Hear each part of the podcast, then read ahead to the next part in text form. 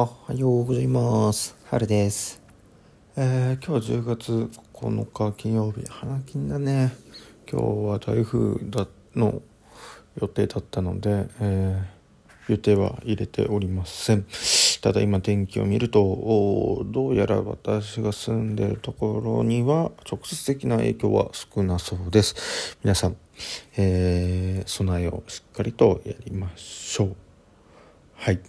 えー今日は家族の誕生日というテーマでお話ししたいと思います。実は、えー10月9日本日は私の父が誕生日です。家族の誕生日、まあ、特に親の誕生日は今まで社会人になるまで本当に意識してなかったです。ふーんぐらいな形で毎日過ごしてました。まあ逆に自分が学生、まあ小学校、中学校とかは自分の誕生日はもちろん大好きでした。だけどやっぱ親の誕生日ってうん特に何か祝うとか何かやるとかは今までなかったんですけどやっぱ社会人になって、えー自分のお時間で自分の活動でお金を稼ぐようになって、まあ、少しずつ親がしてきたこと親のありがたみっていうのを実感してました。で、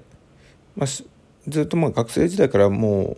う大学からかもう親とは住んでなくて、えー実家を離れて10年経つんですけど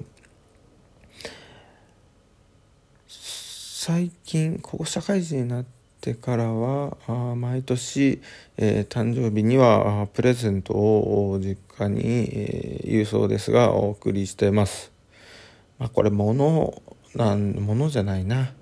えー親はお酒が好きなので、まあ、ちょっといいいい日本酒を一升瓶に届けるようにしてます。普段では飲めないお酒をお誕生日の時ぐらいは飲んでほしいというような気持ちで、まあ、始めてます。で、えー私、まあ、個人的なこれやり方なんですけど絶対に事前連絡しません。当日のピンポンで気づくようにしてます。でまあちゃんとその時の時間指定とか日にち指定はもちろんしてるんですけど毎年誕生日にはあ夜の6時から8時の間に、えー届くようにしてます。ちょうど家が夜ご飯の時間。です、まあ、そうすれば家にもおそらくいるだろうし、えーなおかつ、えー夜ご飯なので、えーちょうどお酒も飲めるというようなところを狙ってやっている次第でございます。で、えこういったサプライズのような形を続けていくとちょっと癖がつきます。いろんな人、まあ他の友人とかもそういったサプライズで、えー物を送ろうというところはちょこちょこあります。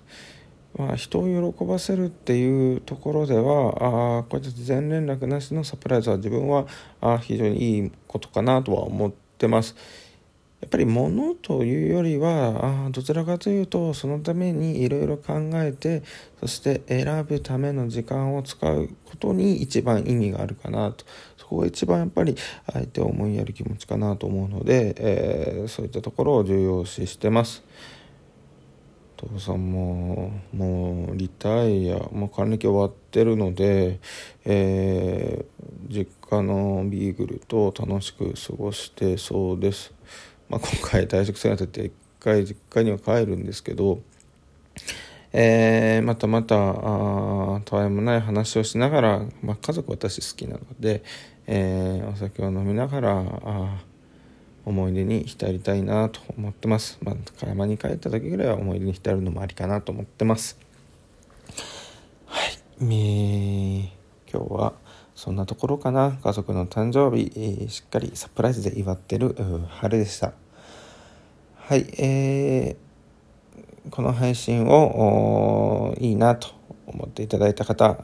よくなくてもいいねしてほしいんですけど、えーぜひお願いします。あとフォローもお願いします。で、ツイッターの方もやってますんで、ぜひぜひフォローの方よろしくお願いします。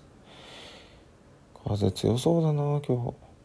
まあまあ、とはいえ自然なので、風強そうだなと思っても、風を弱めることはできませんので。しっかり、えー、備えをして、えー、過ごしましょう。では、今日も一日頑張りましょう。チャオ